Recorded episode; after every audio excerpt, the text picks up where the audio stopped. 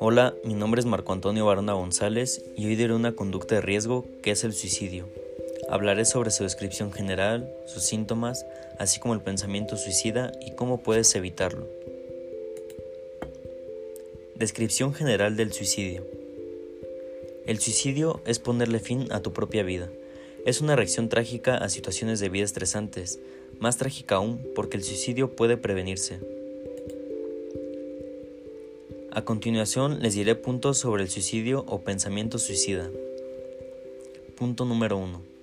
Hablar acerca del suicidio, por ejemplo, con dichos como me voy a suicidar, desearía estar muerto o desearía no haber nacido.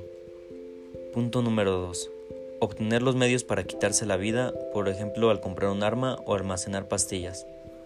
Punto número 3. Aislarse de la sociedad y querer estar solo. Punto número 4. Tener cambios de humor como euforia en un día y desazón profunda el siguiente. Punto número 5. Preocuparse por la muerte, por morir o por la violencia.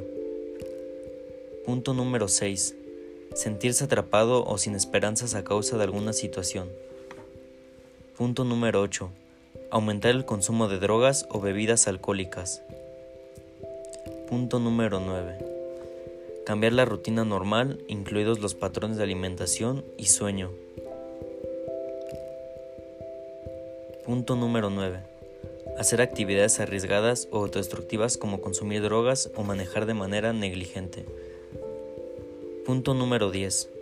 Regalar las pertenencias o poner los asuntos personales en orden cuando no hay otra explicación lógica para hacerlo. Ahora les daré puntos para poder prevenir el suicidio. Punto número 1. No permita que la depresión o la ansiedad de un adolescente aumente sin control. Punto número 2. Escuche a su hijo adolescente incluso cuando no está hablando. Punto número 3. Nunca ignore las amenazas de suicidio como un melodrama típico de las adolescentes. Punto número 4. Busca ayuda profesional de inmediato. Punto número 5. Comparta sus sentimientos. Punto número 6. Anímelo para que no se aísle de la familia y de los amigos. Punto número 7. Recomiende hacer ejercicio. Punto número 8. Anime a su hijo para que no se exija demasiado por ahora.